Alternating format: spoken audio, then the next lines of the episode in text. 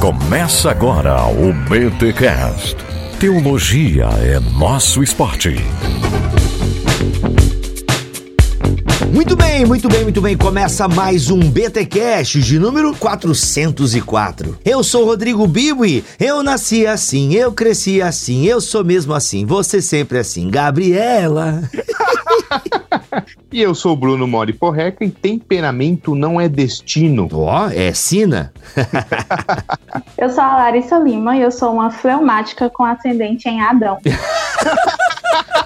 Boa, Lari. Boa, boa, boa, boa. Muito bom. Gente, estamos aqui com o nosso time de psicólogos do Bibotalk para falarmos sobre temperamentos. Temperamentos transformados aí, ó. Tim LaHaye marcando uma geração. E a galera, e os pregadores, e psicólogos cristãos falando de fleumático, colérico, sanguíneo. Eu não lembro quais são os todos aí, gente. É melancólico, fleumático, Colérico, colérico e sanguíneo. Na minha adolescência, eu devo ter feito esse teste umas três vezes, esse teste de temperamentos, porque na igreja, eu, quando você estava envolvido em ministério, você era convocado para participar desses testes, Aham. porque além dele dar o teu temperamento, ele dizia qual era o personagem bíblico que você mais se aproximava e qual eram os, os padrões dos seus dons e vocação. Olha só que legal. Demais.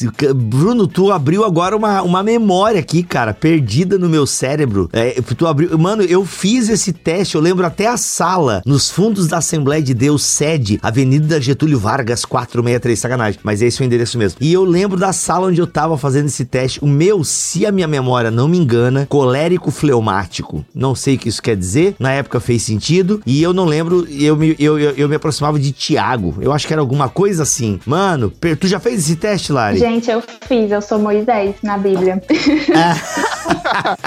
eu, eu não, E do chamado, sabe? Que Deus fala, vamos lá, eu vou contigo. E ele fica, não, senhor, mas eu não consigo gostar dessa pessoa. boa, boa, boa. Tudo bom, gente? Mas o papo tá bom aí. Vamos parar com esse papo, vamos pro recado paroquial, depois a gente, a gente continua. Que aí a gente prende a galera aqui pra ouvir o recado paroquial, que é importante ouvir os recados paroquiais. Beleza? Segura aí, Bruno. Eu sei que você ia falar uma coisa legal, segura pra depois os recados paroquiais. E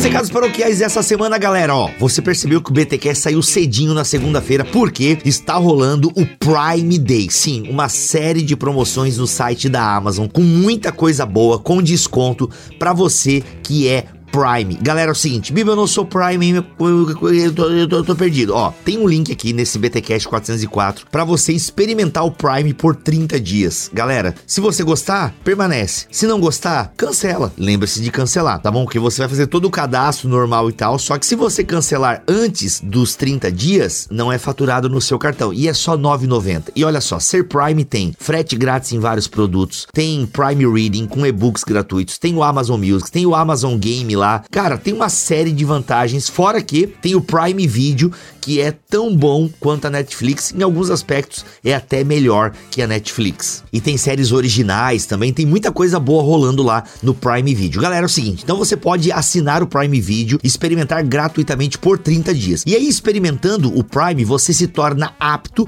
para participar desses dois dias de promoções que está acontecendo no site da Amazon. Gente, 21 e 22 de junho de 2021 está acontecendo o Prime Day. Vai lá comprar o seu Kindle, vai lá comprar o seu Kindle porque tá com descontão o seu Kindle, vários outros produtos, muita coisa boa. Gente, ó, fica ligado aí, fica ligado nas redes sociais do Bibotal que eu vou estar divulgando algumas coisas bem legais, mas já posso dizer pra você que hoje, no dia 21, tá? 21 de junho de 2021, o Kindle está com promoção e você pode comprar o seu device. Eu vou pedir um negócio pra você, né? Por favor, compre no link do Bibotalk. Compre no link do Bibotalk. Tudo que você for comprar na Amazon, nesta promoção agora do. Eu ia chamar de outro nome, não, agora é Prime Day, tá? No Prime Day, que antigamente era Amazon Day, alguma coisa assim. Tudo que você for comprar nesse Prime Day, compra pelo link do Bibotalk. Só reforçando o seguinte, galera: se você já montou o carrinho e não foi pelo link do Bibotalk, não vai nos ajudar. A gente só recebe a comissão se você colocou as coisas no carrinho por meio do nosso link. Bibo, como é que é esse negócio de link de vocês?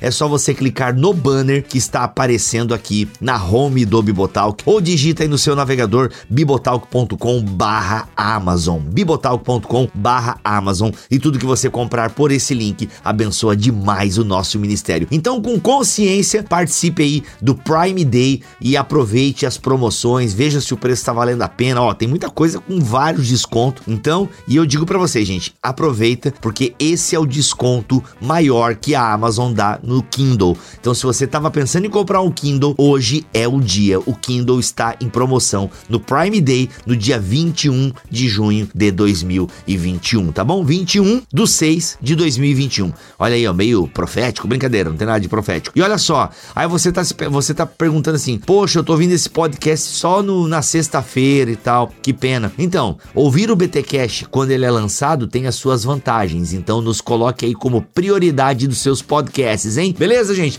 Aproveite com consciência. E se você tá ouvindo esse recado paroquial até aqui, ei, tá rolando uma pesquisa também do Bibotalk, a gente tá sorteando 10 livros para quem a, ah, participar dessa pesquisa. Demora menos de um minuto para você participar e com certeza vai nos ajudar pra caramba se você responder essa pesquisa, tá bom? Beijo no coração, simbora aí, vamos descobrir quais são os temperamentos da galera. É nós, vamos lá.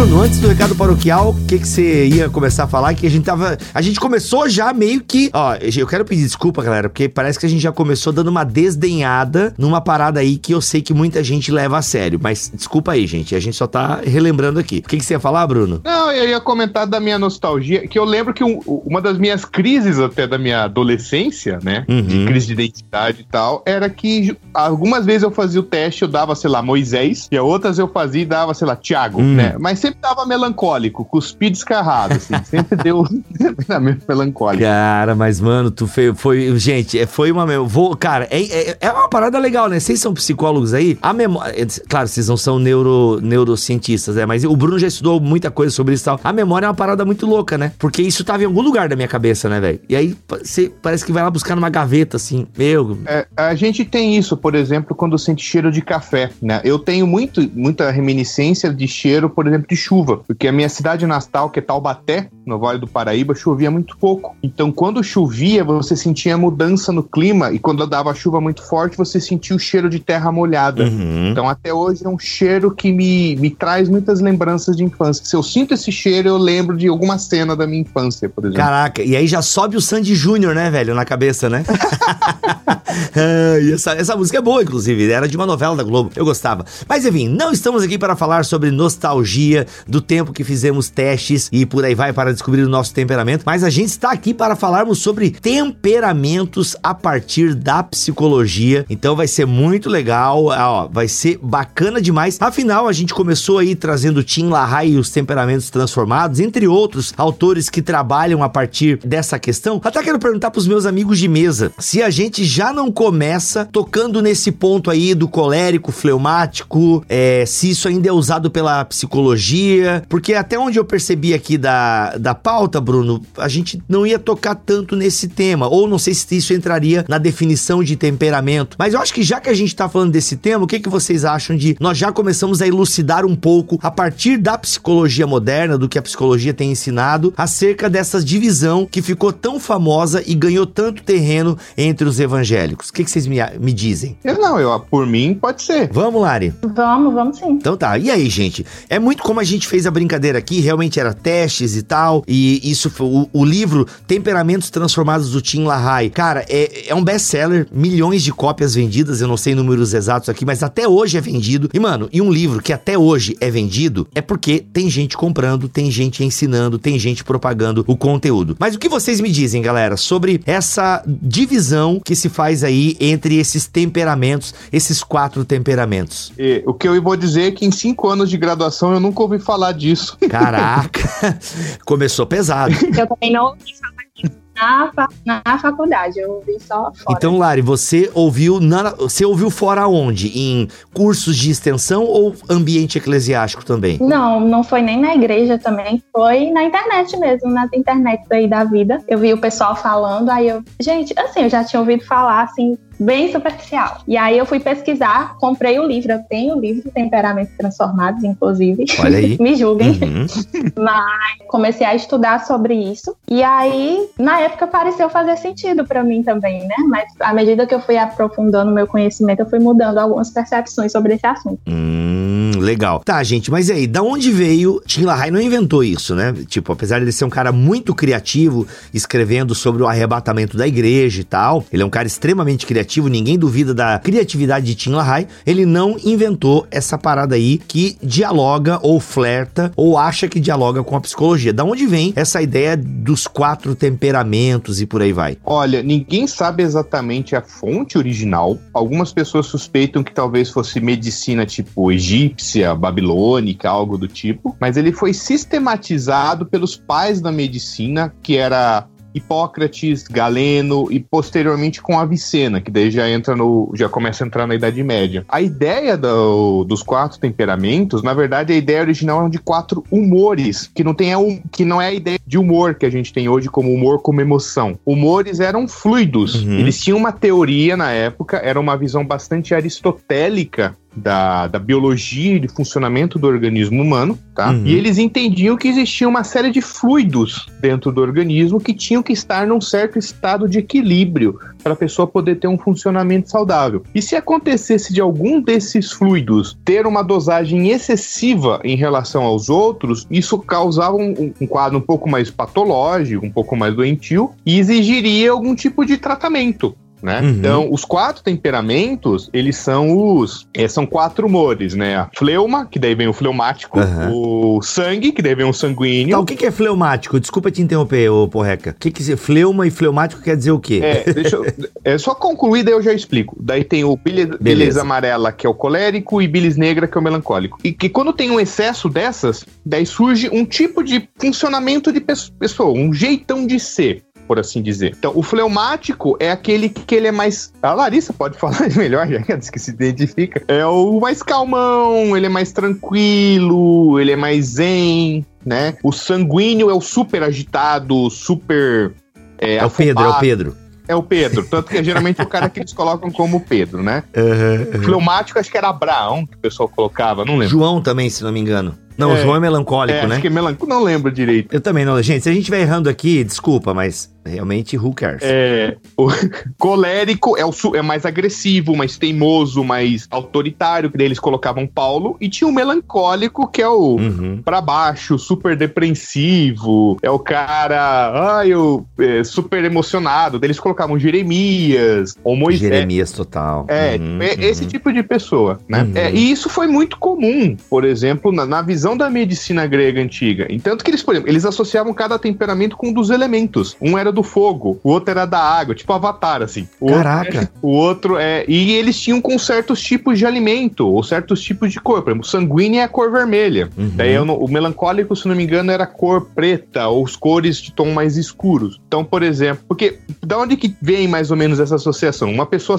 por exemplo, uma pessoa muito agitada, muito sanguínea, ela fica vermelha. Uhum. Daí que eles faziam alguns tipos de associação. Então, por exemplo, uma pessoa melancólica, se ela quiser se tratar da melancolia, ela vai comer coisa vermelha pra ver se se anima Uhum. e baixa o nível da bilis negra. Uhum. Agora, uma pessoa sanguínea, pelo contrário, ela vai comer coisa mais escura pra tentar baixar o nível do sangue e equilibrar os fluidos no organismo. Caraca, mano. Menos chocolate, né, galera? Fica a dica aí, porque chocolate dá mais energia. Caramba, velho, olha só. tu vendo? Então, mas então tem um respaldo na história, por assim dizer, de uma medicina antiga. Tem, até tem. Foi muito. não, não, quando eu digo respaldo, não quer dizer que viu, ó, porque eles faziam assim, a gente pode fazer. Não é respaldo nesse sentido de que não, podemos fazer porque os antigos faziam. No sentido que tem um lastro histórico, tipo, foi de lá que começou com isso e tal, e alguns resolveram permanecer com esse conceito antigo, antigo sem atualizar com o que a psicologia tem avançado nos estudos e no entendimento do ser humano e tal. É nesse sentido que eu, que eu quis dizer. Sim, é e- ele é muito atrelado à metafísica, à visão de cosmos, à visão de natureza que eles tinham da época, que não é a visão que a gente tem hoje, Uhum. né?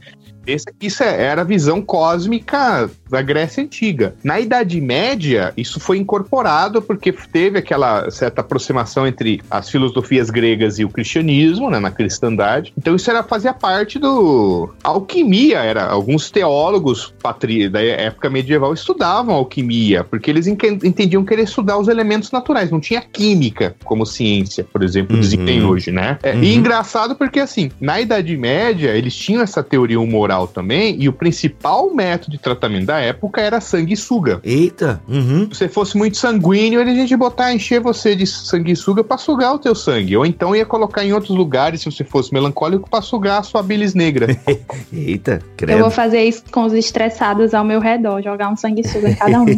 Eita, dá uma sugada na energia, né? Caraca, velho, olha só. Então o que acontece é que essa galera que reproduz hoje um pouco esse conteúdo, de alguma forma se ancora em conhecimentos bem antigos e não atualizados, por assim dizer. Porque eu me assustei um pouco com a declaração de vocês de que vocês fizeram cursos de teo... Acho que a Lari tá se formando agora, enfim. Provavelmente não vai ver agora na reta final, né, Lari? Sim, me forma esse semestre. É, pois é. Então, assim, imagine, são faculdades diferentes, né? Porque ambos moram em estados diferentes, então não é nem questão. E eu acho até que vocês. Não sei se vocês participam da mesma escola de teologia, de pensamento, né? De linha psicológica, enfim, não sei como é que se fala isso. Mas, cara, é um pouco assustador vocês me, me dizerem que a psicologia moderna, ou seja, a área da ciência que se ocupa em entender um pouco o ser humano e tal, essa coisa, não sei se eu fiz uma definição correta de psicologia, mas tudo bem, não fala sobre isso. E aí então, eu acho que antes da gente fazer uma crítica a esse pensamento é, antigo, por assim dizer, como a psicologia moderna tem definido então temperamento ou temperamentos? Por que, que eu pergunto isso? Porque quando eu converso com alguém que lê o Tim LaHaye ou que faz esses cursos de tem o enneagrama também, acho que a gente poderia falar um pouquinho sobre isso, porque é mais ou menos também ancorado nessa ideia. Ou tô viajando? Mais ou menos. Tem, o, tem alguns que estão mais na moda. Tem o enneagrama e tem o MBTI, que é o 16 personalidades, 16 personalities, que eu, eu vejo muita gente fazendo e tal. O enneagrama eu conheço pouco, mas e, e, hum. eu acho que ele, ele,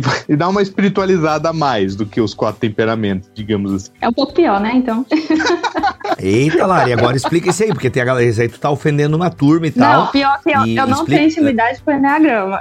Eu posso falar de temperamento e do 16 personalidades, mas o Enneagrama eu realmente tenho uma distância, assim, eu não me aproximei hum, disso. Então não vamos falar, porque a galera do Enneagrama, ah, estão criticando porque não conhecem. Eu conheço um pouco.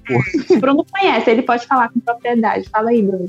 É, é, a maior parte, por, é, é que assim, a, a, psicologia é uma ciência nova, né? Então, você, o Bibo até falou, nossa, vocês não estudaram em si cinco anos. Isso não tem nem nos manuais de psicologia. Você comprar um manual, Introdução à Psicologia na livraria, se, se tiver menção aos quatro temperamentos, ou, é, ou Enneagrama, ou MBTI, ou 16 personalidades, vai ser uma notinha de rodapé. É uma coisa assim, tipo, fato histórico, Saquei. né? Não, né? não tem isso. As pesquisas sobre personalidade ou sobre temperamento, elas são mais recentes. Sobre personalidade, sempre teve o um movimento de querer entender e caracterizar os seres humanos. A gente tem essa característica, né? De classificar quem é mais animado, quem é mais agitado, quem é mais calmo, quem é mais tímido. Teve, por exemplo, a tipologia de Jung dos, dos tipos psicológicos, introvertido e extrovertido, né? O Jung fez uma classificação desse tipo, o Freud tinha a sua própria. Mas sistematizar psicologicamente, com pesquisas, com dados, a coisa vem mais recente, né? Veio mais ou menos um pouco antes da Segunda Guerra Mundial, que começou a surgir os primeiros testes de inteligência e tal, porque principalmente nos Estados Unidos, eles queriam ter é, parâmetros para a convocação de soldados para ir para a guerra. Então eles queriam ter os, o perfil certo das pessoas nos lugares certos, né? Para administração, para logística, para combate. Daí começaram a ter um bom, grande avanço nas pesquisas de psicologia. Olha aí. Por outro lado, sempre surgiram essas vias meio alternativas que tentaram dar uma certa sistematizada, uhum. mas não estavam na via principal de pesquisas e de ciência, né? uhum. né? Então, por exemplo, que é o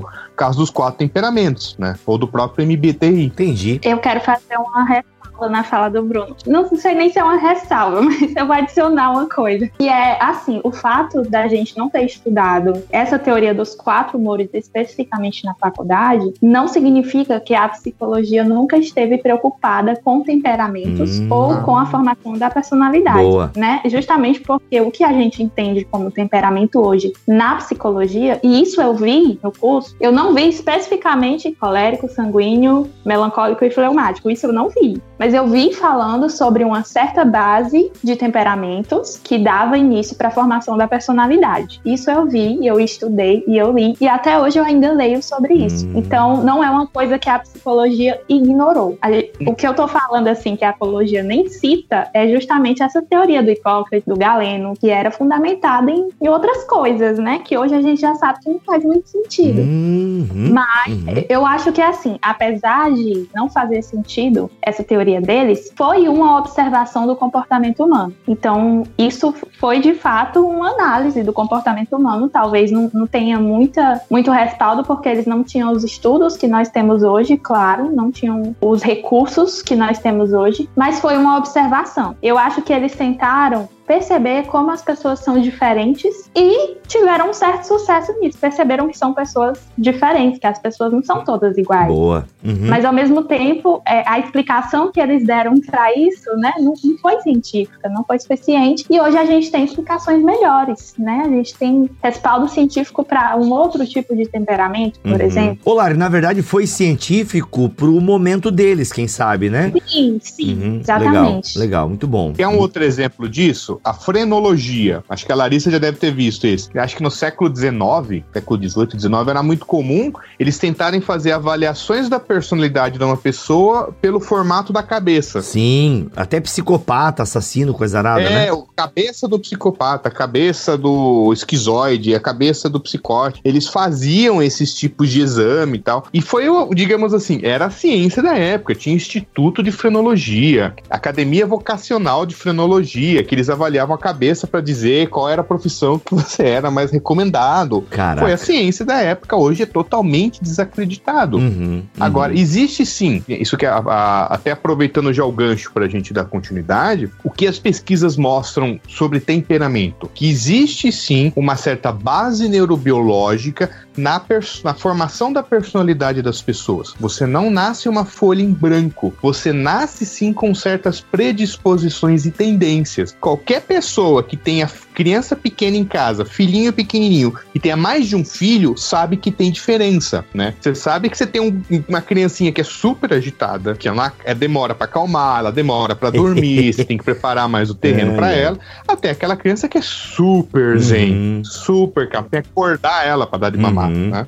Então essas diferenças existem. Sim, sim. É, acho que esse é um ponto que ninguém é que ninguém discorda. As pessoas são diferentes, mais calmas, mais agitadas, e por aí vai. Acho que independente de alguma patologia, uhum. né? Então, assim, as pessoas são diferentes. E acho que aí a gente realmente entra para responder. E a Larissa fez essa ponte, essa observação que é bem legal. Então, como que a psicologia lida com, como é que a psicologia nomeia essas diferenças? Como é que a psicologia trabalha a questão de temperamento? Então, existe essa categoria, temperamento. Uns são mais temperamentais que o outro, que os outros, como o pessoal costuma dizer, né? Mas e aí, o que é temperamento então a partir do ponto de vista da psicologia? Só queria fazer uma observação aqui. Ah, ô, que... tá, virou agora o quê? Virou, tu tá agora é tiboneira de navio que tá?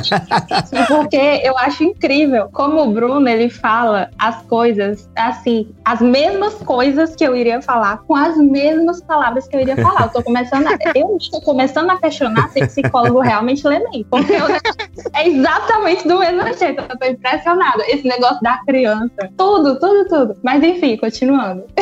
Continuando. Não, isso é sinal que vocês estão em sintonia. E isso é bom, isso é bom, isso é bom, então. Isso é bom, isso é legal. Você pois trabalha é. com criança também, né? Sim, eu trabalho com criança. É, então a gente é o parâmetro. Eu trabalho há 10 anos com criança, daí eu, eu, é o parâmetro que tem. Eu sobre o temperamento, tá? O que, que tem-se de conclusivo um pouco mais hoje, né? São padrões neurobiológicos inatos, então são tendências que você tem. Só que não é uma coisa tão bem fixa, tipo melancólico, fleumático. É uma coisa assim, pessoa que se, grau maior de ansiedade ansiedade ou menor de ansiedade? Tolerância maior à frustração ou intolerância à frustração? Maior responsividade ao ambiente ou menor responsividade ao ambiente? É uma coisa mais delimitada, assim. Só que quando você tem uma criança pequena que tem essas características, você entrar numa creche e ver, lá, roubar a ideia da Larissa de novo, ela quer ver? Você entrar numa creche e você ver aquele monte de criancinha pequenininha, você vai ver que tem aquele que é mais dominante, tem aquele que é mais retraído, tem aquele que é super afetivo, tem aquele que tá no meio da galera, tem aquele que fica mais mais no canto. Tem aquele que se você botar ele pra apresentar na frente de todo mundo, ele adora. Tem aquele que se você botar ele na frente de todo mundo, ele se fecha que nem uma ostra. Assim, Bem isso. Né? Uhum. Então, é, são essas diferenças inatas que são o que, o que a psicologia considera como temperamento. São essas predisposições. E por isso que eu falo que isso não é destino. Porque são características que você pode ir desenvolvendo ao longo da vida. Timidez, por exemplo. Existe uma certa base neurobiológica para timidez. Tem gente que se intimida. Eu era uma criança, por exemplo, que se intimidava muito de estar na frente de público. Mas ao tempo foi aprendendo a dar aula, foi aprendendo a palestrar, tive que apresentar muito trabalho na faculdade. Você aprende a perder timidez. Uhum. Eu tremi que levar na verde. Hoje eu consigo falar, né? Falar mais fácil. Então, essa, essas características inatas elas são, digamos assim, elas são o, o solo onde você vai construir a casa da sua personalidade. Ou seja, é a escola da vida, como nos ensinou o desenho da Pixar Soul. A gente usa muito a Pixar aqui nos nossos podcasts de psicologia. E a escola da vida mostra isso, né? Que a determinada alma vai para ficar mais é, narigudinho e tal, ou seja, mais boçalzinho. Os mais alegres vão para outro, entram em outra casinha. É perfeito, cara. Acho que a escola da vida matou a charada aí. E aí, Lário, o que, que você gostaria de fazer? Qual observação que você gostaria de fazer, já que você está muito observativa hoje? eu vou, é porque eu sou fleumática, né, gente? Não me julguem. Mas... Agora, parênteses, mais um parênteses inútil aqui. Ah. Eu, pô, o meu era colérico fleumático. De onde vem esse fleumático? Não tem como. Como é que tu é colérico fleumático? Vocês são opostos. Não, opostos. Será que eu sou esquisito, esquizofrênico? são os testes aí que tá, tá tudo errado. É. É, o colérico é o oposto do fleumático, o melancólico é o oposto do sanguíneo. Então Sim. você pode ter colérico sanguíneo, que normalmente é o que acontece, ou melancólico fleumático, né? Mas agora, colérico fleumático não rola. Os dois são opostos, tipo fogo e água água, assim. Não rola. Sim, olha lá. Então eu. Cara, então, enfim, eu, eu devo ter respondido muito errado os testes, né? O que é uma possibilidade também. Ô, gente, já que a gente tá nesse parênteses aqui, a melancolia é uma parada que a psicologia trabalha ainda hoje ou não? Também já é um conceito mais antigo, que hoje em dia já se dá outro nome e as pesquisas evoluíram e tal. Ela virou depressão. Ah, claro. É. Sim.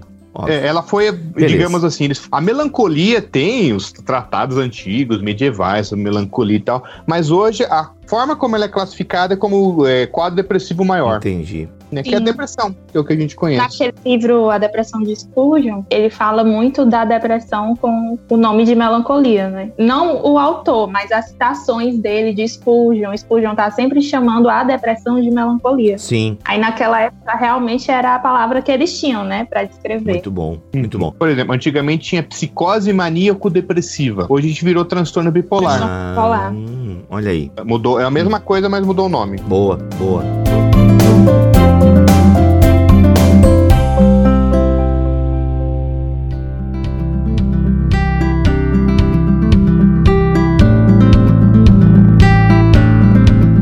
Lari, o seu complemento às questões de temperamento na psicologia moderna? Uma coisa que o Bruno não falou e que eu vou poder falar oh. é do nível afetivo do temperamento. Porque, por exemplo, olha, eu sou chegada à terapia do esquema. Ela é uma terapia que ela olha mais para a questão do desenvolvimento, né, da criança e tal, e ela tem muito essa questão do temperamento, num sentido que não é esse aí do Hipócrates e do Galeno. Mas essa teoria, ela fala muito que existem pode existir, por exemplo, duas crianças com níveis diferentes de necessidades emocionais. Então, você pode ter uma criança que precisa mais desse afeto, desse cuidado, e você pode ter outra que, na verdade, precisa de mais limites. Então, são, são coisas opostas. E se a mesma coisa acontecer com essas duas crianças, elas vão reagir de forma diferente, com base nesse temperamento delas. Nessa, como é que eu posso dizer, predisposição afetiva, uhum. não sei. Não sei qual seria a palavra ideal, mas é, é esse componente mesmo que é genético, que é biológico, que a gente já percebe em bebês mesmo, que são, tem bebês que são mais grudentos assim com a mãe, tem outros que já são mais independentes, né? Então a gente percebe isso também. E isso também diz muito sobre como o desenvolvimento da personalidade vai se dar. Então, o temperamento hoje, principalmente nessa teoria que eu gosto de estudar, que é a terapia do esquema, e que ela tem respaldo científico, é justamente essa base mesmo. É uma base biológica e a personalidade ela vai ser construída em cima disso, né? De acordo com as vivências, com o contexto, com o ambiente. Então o temperamento ele não vai determinar quem você vai ser. Ele é só uma base ali, mas a personalidade ainda tá por ser construída. Ele não é a mesma coisa que personalidade. Entendi. É, pois é, aí seria a minha próxima pergunta para vocês. Definir temperamento e personalidade, porque na fala da Lari eu entendi o temperamento como uma semente da personalidade. Sim. Entendi certo? Sim. Ah, é, o que acontece é assim, você nasce com essas predisposições, mas as experiências de vida direcionam. Um exemplo que o pessoal usa muito é o do rio. O temperamento é como se fosse o leito do rio. Ele pode ser mais pedregoso, pode ser mais lodoso, pode ser todo cheio de curvas, pode ser reto, pode ser fundo, pode ser raso, mas a experiência de vida vai ser a água que vai correr ali. E essa experiência de vida pode ser uma água, água caudalosa, uma água, água calma, uma água suja, uma água violenta,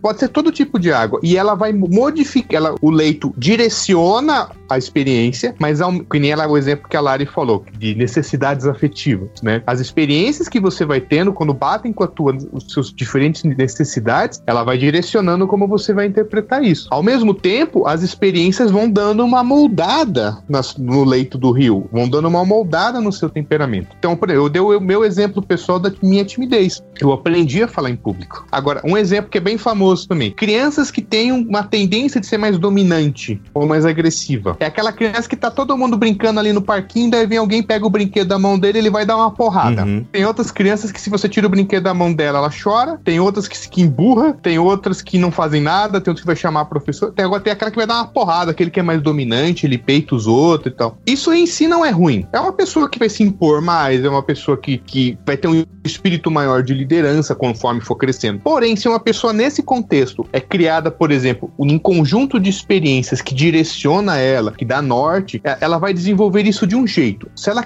é criada num outro contexto, onde isso é reforçado, onde ela é tratada com agressividade, isso pode evoluir para um comportamento complicado. Hum. É mesma coisa, uma criança tímida, que ela é criada num contexto onde as pessoas têm paciência de respeitar o momento dela, ao mesmo tempo ela é valorizada nas iniciativas que ela faz, ela vai aprendendo a superar a timidez. Agora, uma criança tímida que é sempre deixada reclusa, nunca é exposta a nada, ou que é o oposto, você joga ela nos negócios lá que, tipo, ela não dá conta, ela vai se retrair, vai ficar mais fechada ainda. Então, essas experiências, o, junto com o temperamento, que vão moldando você. Quando você chegar lá no final, o, a soma de tudo isso é o que a gente chamaria de personalidade. Uau, muito bom. Lari, sua observação?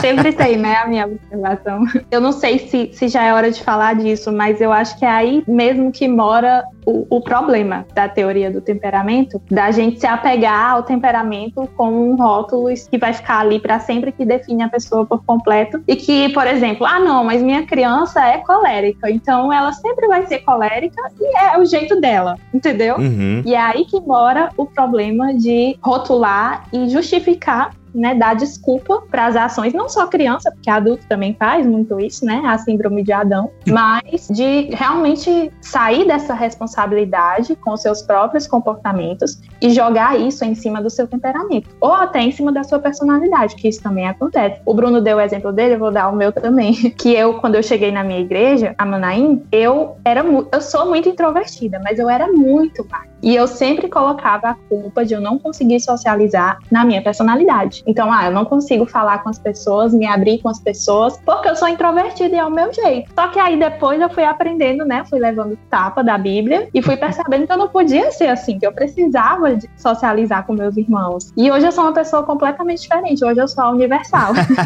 Mas eu entendi que aquilo ali não me definia. Que, embora fosse desconfortável no começo, né? Hoje eu amo estar com meus irmãos, eu amo o momento da comunhão. Assim, mudei realmente completamente. Mas foi difícil, foi muito esforço, foi muito desconforto, porque eu estava indo realmente contra a minha tendência natural. E é aí que vem essa questão de você não se acomodar naquilo que você conhece sobre você, né? Porque muitas pessoas vão fazer esses testes de enneagrama, de 16 personalidades, de temperamento, para justificar os comportamentos e para permanecer ali. Dá um horóscopo. Isso. Sendo que, na verdade, é, a nossa intenção em buscar autoconhecimento deve ser justamente para que a gente possa melhorar algo em nós, né? Não para que a gente estanque ali e permaneça ali para sempre do jeito que a gente é porque ninguém vai aguentar a gente do jeito que a gente é, né? Uhum. É, a julgar pelo título do livro do Tim LaHaye, do qual estou falando sem conhecimento de causa, porque nunca li e provavelmente nunca lerei, mas pelo título do livro, dá a entender que há uma possibilidade de mudança, né? Afinal, o título é Temperamentos Transformados. Sim. Então, talvez por mais que use uma nomenclatura ultrapassada, ele acho que ele não, também não tem essa ideia de estático, né? Da, de uma teologia Gabriela, como eu cantei Sim. no início do episódio. Não, eu sou assim e vou permanecer assim. Então há uma possibilidade de transformar o meu, o meu temperamento, ou ser transformado, já que somos cristãos. É, um- uma das coisas que eu gostei no livro, eu confessando aqui meus pecados. Não, brincadeira. Mas eu gostei muito que ele não, ele não deixa você confortável assim com seu temperamento. Ele realmente chama você para responsabilidade e para mudar. É, não é um livro que vai fazer você conhecer seu temperamento para você justificar seus comportamentos com o temperamento. Na verdade é o contrário. Ele vai mostrar o lado bom e o lado ruim de cada temperamento e isso dá um norte para a pessoa saber onde que ela precisa melhorar, né? E aquilo que ela pode, que ela já tem de bom, que ela pode usar para servir na igreja, por exemplo. Então eu acho, eu acho que é um livro de certa forma útil, mas a gente tem que fazer um bom uso dele. Caraca, ó, isso foi um plot twist no episódio, hein? O pessoal começou nos odiando, porque a gente falando com desprezo, no, no- ou assim, como tirando uma, um- uma palhinha. E aí, ó, a redenção do episódio. Olha aí. Eu acho assim, a gente, todo mundo quer se autoconhecer. A gente quer saber quem a gente é, né? Eu, quando eu era adolescente, qualquer testezinho que aparecesse eu fazia. Minha maior curiosidade na graduação eram os cursos, eram as disciplinas de teste é, psicométrico, é, avaliação projetiva e tal. Eu tinha maior vontade de aprender essas coisas. Uhum. O que não dá é você se conhecer. Outra coisa é você saber lidar com você mesmo. Eu acho que se você quer é, entender seu temperamento, é você entender, digamos, certos padrões automáticos que você tem. Se você percebe que as coisas que te deixam mais ansioso, as coisas que te deixam triste, você perceber as suas reações ao ambiente, você perceber quais são os sentimentos que surgem em você em determinadas situações, ou quando você tá ansioso, que pensamento que vem na tua cabeça. Você conseguir perceber como você funciona te dá muito mais liberdade para você conseguir administrar isso, né? Para não ser dominado por isso, não ser dominado pela, pela raiva que vem que você sente, ou ser dominado por um sentimento,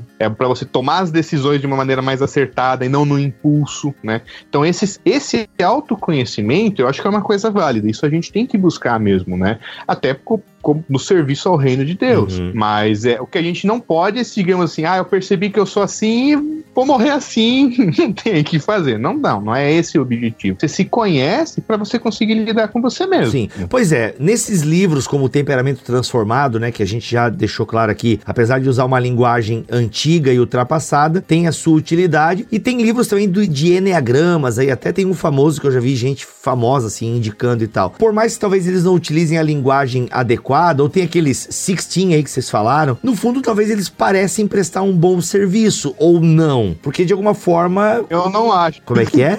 Eu não acho. A Larissa pode discordar de mim. Negativo.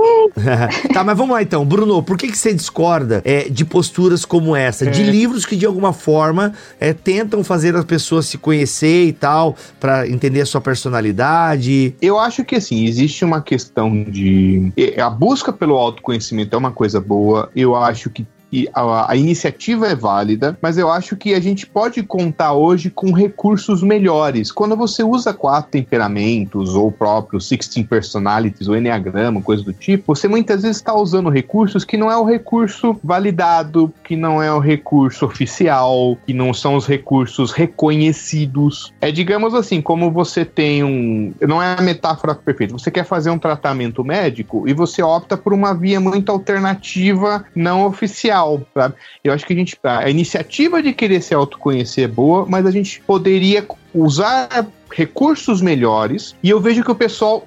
Eu eu concordo com a Larissa. O Tim LaHaye não é um cara fixista que ele vai dizer que você tem que se apegar ao seu temperamento. Mas não é a forma como o pessoal lê. Não é a forma como é apresentado naqueles testes, por exemplo. Não é a forma, por exemplo, que as linguagens do amor, que é outro Eita. o coqueluche no meio Uhum. evangélico são apresentadas. O pessoal pessoal pega aquilo e se apropria daquilo de um jeito. A minha linguagem do amor é palavras de afirmação. Então eu não preciso exercitar mais nenhuma. Uhum. Uhum. Né? E, e não é isso. Não, isso não é nem a proposta do próprio cara que escreveu as linguagens do amor, não é a proposta do cara que trabalha com os temperamentos. Então, eu acho que, e, e, como sempre tem esse risco, eu acho que a gente poderia propor recursos melhores, sabe? Hum, saquei, entendi. Recursos melhores. É porque talvez seja uma saída, às vezes, fácil. A pessoa lê ali só o livro, que até dá, pode dar uma base interessante, mas a pessoa também não procura uma coisa mais especializada, por assim dizer se eu entendi a tua fala. É, deixa eu dar um exemplo. Eu já vi casos assim, casal que tinha muito conflito, daí eles leram, por exemplo, um manual sobre linguagem do amor. Isso ajudou no casamento deles. Mas ajudou como?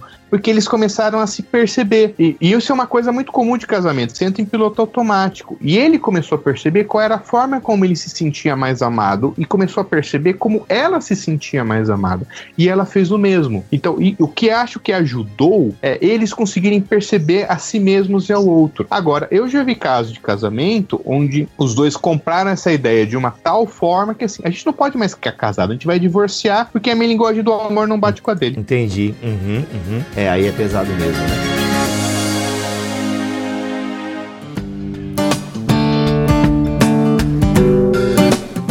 Agora nós vamos discordar pela primeira vez. Ó, isso aí mas, sim, hein? Vamos lá. O, o, próprio Bruno falou isso, mas eu não, não sei se ele percebeu, mas ele disse que o livro das linguagens do amor ajudou o casal. Então ajudou. Foi um recurso, de certa forma, útil, né? Mesmo que não tenha sido talvez o ideal, mas ajudou de alguma forma. E eu acredito que esses livros, por exemplo, são coisas que são procuradas por pessoas que nunca chegariam a uma terapia, por exemplo, entendeu? Uhum. Porque nem todo mundo tem essa abertura para procurar um psicólogo para se conhecer, por exemplo. Então eu acho que esses livros, Temperamentos Transformados, as quatro quatro é cinco, nem sei, linguagens do amor. Mas eu acho que eles têm uma certa utilidade e vou sair em defesa também do 16 personalidades, porque ele tem uma certa base em algumas teorias da psicologia. Ele não é um site, um teste validado pela psicologia, mas ele tem uma base em algumas teorias psicológicas, né, de tipologia e tal. Ele tem muita base na teoria do Jung, por exemplo. E quando eu fiz o teste do Jung, que é validado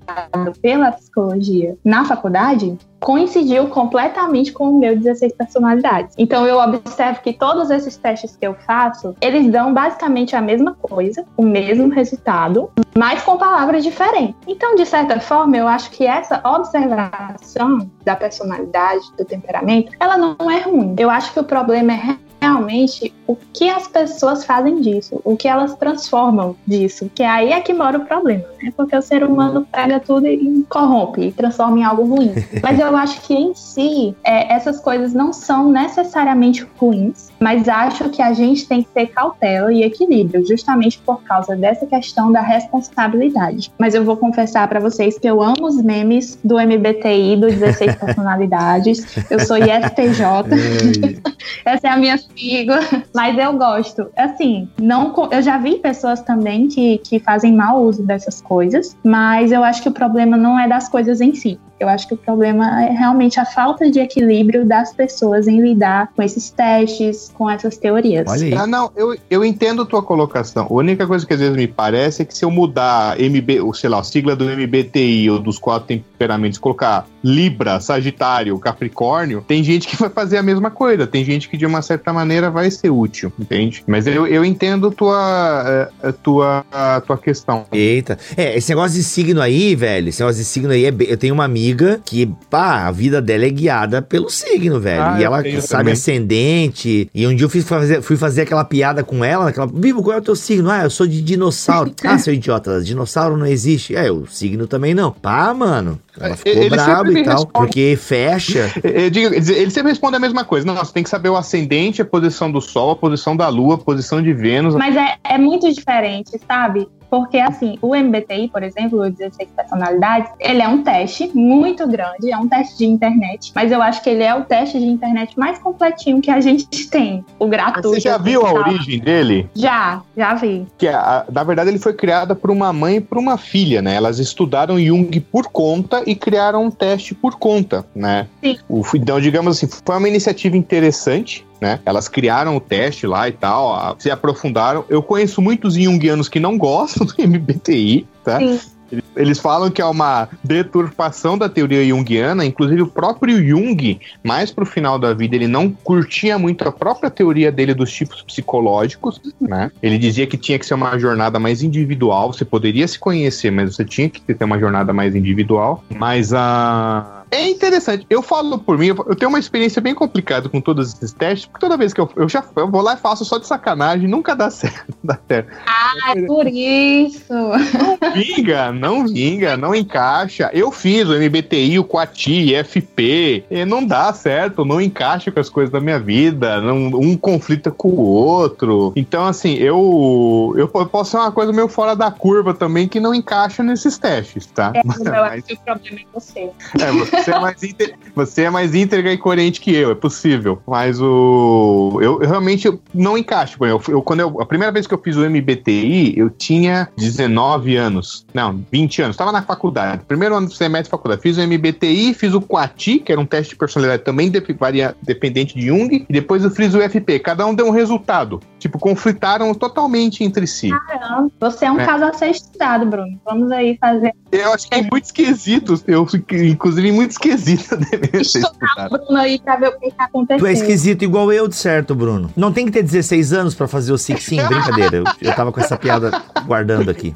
Não, mas realmente não é, não é recomendado, né? Que adolescentes façam testes de personalidade. Foi uma brincadeira, mas foi um gancho bom aí. Porque a personalidade ainda tá se desenvolvendo, né? Então não tem muito como você bater. Opa, pera aí. Isso é uma, essa informação é importante. É, inclusive, uma vez eu tava vendo uma palestra de uma neuropedagoga. Nada a ver, nem sei se existe neuropedagoga. Existe. Existe? Existe. Ah, que legal, porque é massa. Esse nome é massa. Eu até acharia legal se eu não fosse teólogo, eu queria ser um neuropedagogo, porque é um nome massa. Existe também a psicopedagoga. Não sei se você tá falando ah, disso. Eu acho que era uma psicopedagoga, é verdade. Eu acho que era uma psicopedagoga. É, isso aí mesmo. É, neuropedagoga é legal também. Mas enfim, ela estava explicando justamente isso. A compreensão que a gente tem que ter com os adolescentes. E muitas vezes os pais e até mesmo professores não entendem que eles estão em desenvolvimento. Vamos falar um pouquinho sobre isso, galera, que eu acho que é muito importante. Até quando se desenvolve a personalidade e tal, como, é, ou o temperamento, enfim. Como é, que, como é que se dá esse processo e tal? Por exemplo, tem gente com 50 anos que parece que não amadureceu ainda acontece, mas é, isso é outro problema, eu sei. Mas fala um pouquinho desse desenvolvimento aí, porque a gente fez a piada e eu acho que abriu um gancho legal aí. É, e vamos de neuropsicologia, Bruno.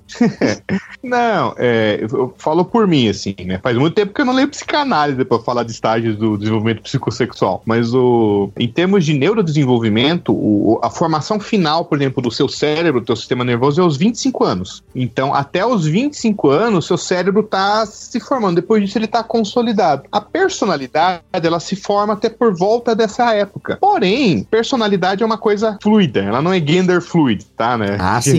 Mas assim, ela, ela tem esses tipos de alteração. Quando você casa, você tem algumas alterações de sua personalidade. Alteração não é necessariamente ruim. Você começa a conviver com demais com outra pessoa, você pega traços de personalidade dela. Você tem filho, você incorpora, você desenvolve certas habilidades. Você muda de emprego, você muda certos traços em você também. Você passa por uma experiência traumática, você muda você é, vai ser mais difícil, né? Um exemplo que eu que sempre eu sempre costumo dar. Se eu pegar um prego, uma agulha, uma agulha, e espetar no meu dedo, vai doer, mas não é tanto, não vai afetar a estrutura do meu corpo.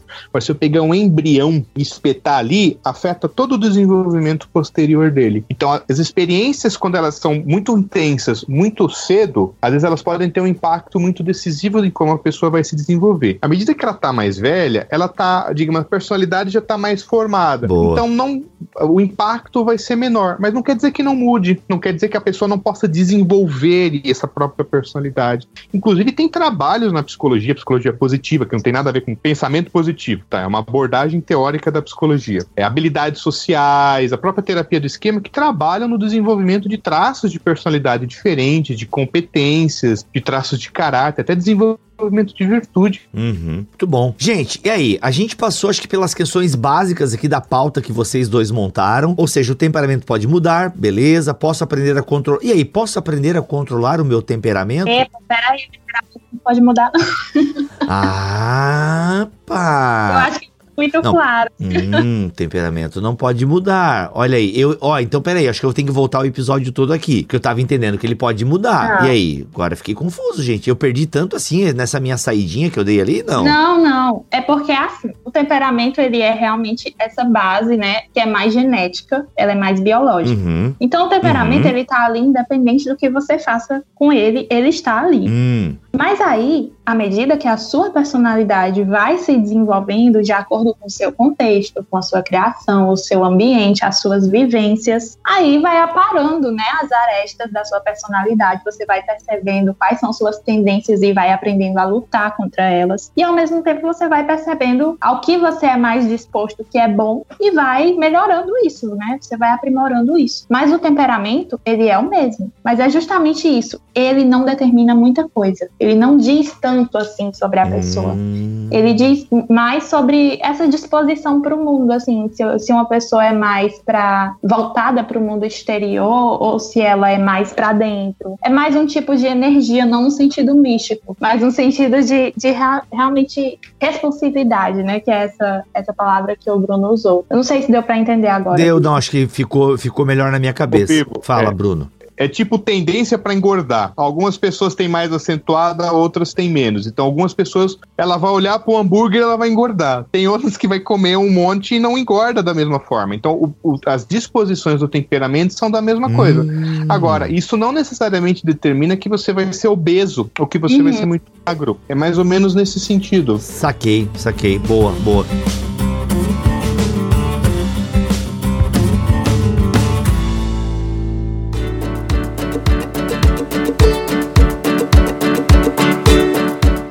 Onde entra a conversão aí? O Espírito Santo. Já que estamos na vibe do Tim LaHaye aqui. Sacanagem. Tava esperando esse momento. Olha aí, ó, uma hora. Eu nem vou encerrar agora, porque então a gente chegou na cereja do bolo. Vai lá, Lari. Esse momento é teu. Não, vou deixar o Bruno começar. Vai, Bruno. Por que que eu Ah, tenho pra que depois começar? ficar fazendo observação, aí as feministas vão ouvir esse episódio. É, porque botaram uma mulher no episódio só pra ela ficar fazendo observação do que um homem falou. E, é, pelo amor de Deus, me livra dessas mulheres, Lare. Vai lá, fale que depois o Bruno faz uma observação. E Bruno, sem man interrupting e man explaining, e seja lá que essas coisas, essas coisas aí. Sacanagem. Brincadeiras à parte, Lari. Vai lá, Lari, vai lá. Pois então tá, vou falar. Isso é uma coisa que o, Tim LaHaye, eu não sei nem se é assim se pronuncia o nome dele, mas ele também fala no livro Temperamentos Transformados, né? Justamente que quando o Espírito Santo ele entra na vida do cristão, ele muda completamente. Ele muda a personalidade dele, ele muda também as disposições. Mas é um sentido muito assim, realmente a gente estava falando de tendências naturais, e é no sentido de lutar contra aquelas tendências naturais pecaminosas, porque cada temperamento, cada personalidade também tem, carrega seus próprios pecados, né? Suas próprias lutas. Por exemplo, se a gente for falar de uma pessoa que é mais estressável, ela é mais irritável, ela provavelmente vai ter que lutar muito contra a ira, né? E uma pessoa que é mais passiva, por exemplo, ela pode ter que lutar contra temor dos homens. Então, cada tipo de, de personalidade, de temperamento, tem suas próprias tendências naturais pecaminosas. Eu acredito nisso. Eu acredito Uhum. que isso não é tão óbvio. Não dá pra gente rotular e dizer quais são. Boa. Mas a gente percebe que as pessoas lutam com coisas diferentes de acordo com a personalidade delas. E, e isso é uma coisa muito de ir contra a minha tendência natural, né? E é aí que entra o Espírito Santo, de capacitar para dar graça para a gente conseguir lutar contra as nossas tendências naturais pecaminosas. E não que é o contrário do que muitas pessoas fazem, e não justificar nossos pecados por causa da nossa personalidade ou do nosso temperamento. Boa, boa. E aí, Bruno, alguma observação? Ó, os papéis se inverteram agora. Não, eu concordo. Eu acho concordo plenamente. Eu gosto muito da ideia de ter um livro do Albert Walter chamado A Criação Restaurada. É um livro muito importante para mim. Essa ideia de que é, em Cristo o cosmos é restaurado, é restabelecido. Né? O N.T. Wright trabalha um pouco isso também, Bavin que trabalham tanto isso. Então eu concordo com a Larissa, tem que a, a conversão, a- o Espírito Santo no nosso coração, ele realmente nos dá o discernimento dessas tendências e dessas lutas. E isso é fato. Tem gente que tem uma luta gritante com dinheiro. Tem gente que são pecados sexuais específicos. Tem outras que é com orgulho, né? Tem gente que é com a gula, né? Não fuma, mas não pode ver uma Coca-Cola e uma pizza, né? Agora, eu acho que uma coisa que acontece também, ao mesmo tempo que de, o Espírito nos revela os pontos que a gente é mais sensível para a gente cuidar, ele também nos ajuda a desenvolver a personalidade que Deus nos criou para ter, sabe? Então, desenvolver coragem, desenvolver empatia, desenvolver solidariedade, desenvolver compaixão. O Deus criou cada um de nós com uma personalidade única, né? Como a nossa personalidade, que é essa soma de nossas experiências com o nosso temperamento, ela é muito única. E, de, e a conversão não só nos ajuda a lidar com nossas fraquezas, mas a desenvolver o potencial de ser aquela pessoa única que Deus nos criou para ser e que glorifica a Deus da forma única como nós somos. Uhum, uhum. Então eu acho que isso nos ajuda. Por isso que eu acho que a busca do autoconhecimento também é válida. Ela é válida porque ela te mostra como você glorifica a Deus com as características que você tem. Ó, oh, boa, boa. Eu acho, eu acho lindo isso. É porque é a mesma coisa que o Bruno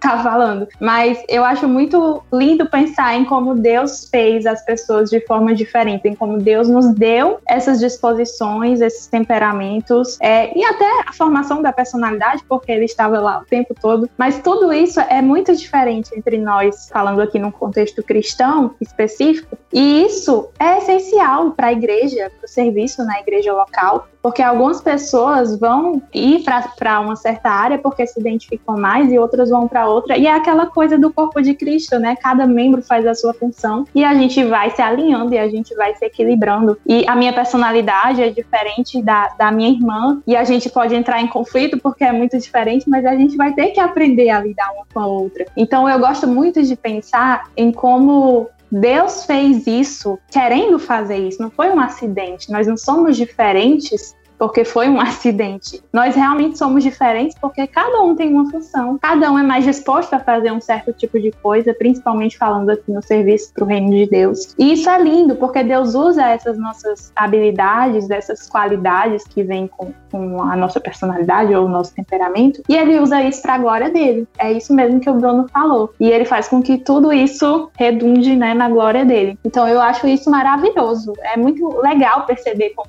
como nós somos diferentes diferentes e ao mesmo tempo como a gente consegue ser unido em Cristo, né? Porque o que nos une é isso, não é a personalidade ou, os nossos gostos pessoais. Boa, é o estar em Cristo, né? O estar em Cristo independe da minha personalidade. Afinal, todos nós estamos em Cristo. Pô, maravilhoso isso. E Cristo em nós, na verdade, é esse é o equilíbrio, né? Cristo está em nós. Então, o Cristo que está em mim saúda o Cristo que está em ti. Nada a ver, não sei de onde eu tirei isso. Amém. Amém. Gente, caminhando pro final desse episódio aqui, Lari, no off-topic você disse que tinha um livro para indicar pra galera aí. Qual é o livro que a galera pode ler para dar uma ampliada nessa discussão? Temperamentos Transformados. Não, tô brincando. Não, na verdade é o seguinte, a galera já vai atrás desse livro porque a sensação após esse episódio é que ele não é tão ruim que ele tem invalidade. Eu fiquei com essa sensação depois de gravar com vocês aqui. Já tô mandando um WhatsApp pra editora Vida pra... Olha aí, mas é verdade. É, esse livro ele pode ser muito útil. Eu gostei muito, ele foi muito bom para mim pessoalmente, sabe? E eu até empresto para os amigos e digo, ó, oh, lê esse livro aqui.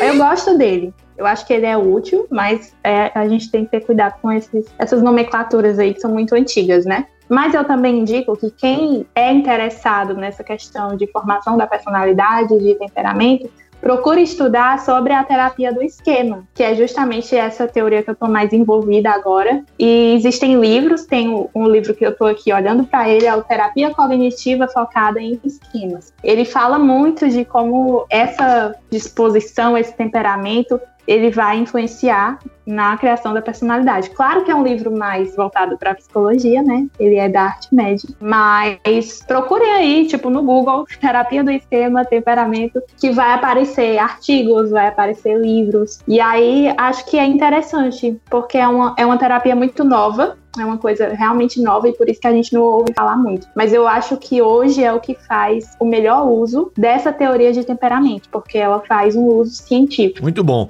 E eu indico o ego transformado, serve para qualquer personalidade. Serve, serve. Que o ego transformado é, é, é, sempre sensacional, né? Tim Keller tem que ler tudo dele. É, isso aí. É isso aí. Já, mas eu quis citar um que estava dentro aqui do, do nosso tema, porque isso aí vale para qualquer, para você que é colérico, fleumático, sanguíneo, desocupado, vale para qualquer um, velho. Ó, ego transformado transformado se você nunca leu, é um livretinho e é demais, demais, demais. Meus amigos, muito obrigado pela presença de vocês aqui em mais um podcast na casa da Bibotalk. Sempre bom recebê-los, sempre bom ouvi-los. Obrigado, Bruno, pela tua presença aqui. Opa, eu que agradeço, é sempre um prazer. É nóis. Lari, tamo together. Foi muito bom, gente. Eu queria aqui mandar um salve pro meu amigo Cacau, que deveria estar aqui e não está, mas ele iria falar dos temperamentos, né? Ele tem que ser citado a gente tem que honrar ele, a piada dele. Mas. Cara, pois é, me expliquem essa piada porque eu não entendi. Isso tem a ver com o nome do nosso grupo ali no WhatsApp, gente? É isso? Você já viu o jeito que o Jacan fala? Ele fala.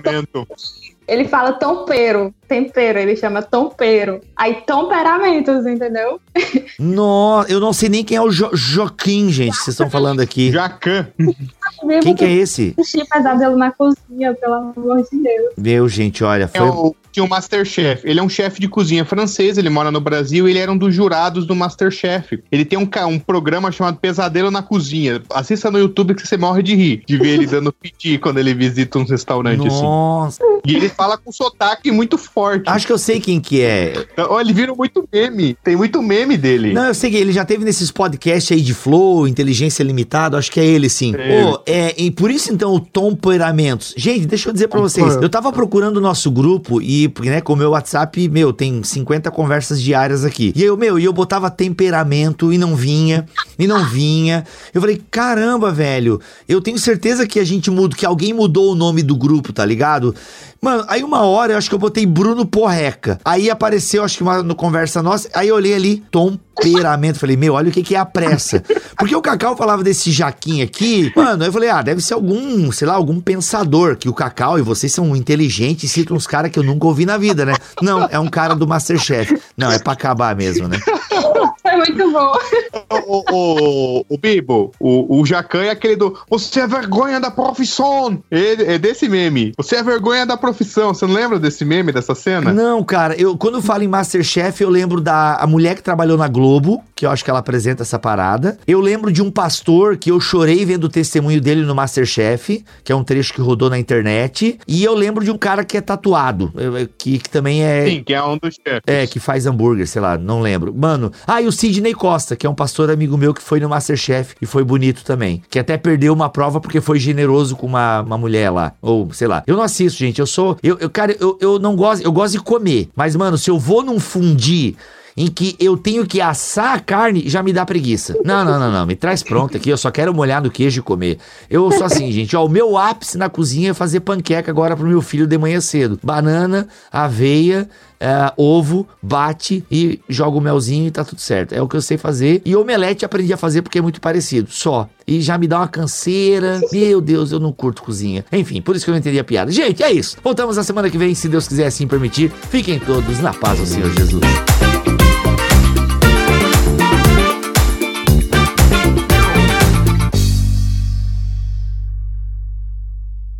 Este podcast foi editado por Tuller Bibotalk Produções.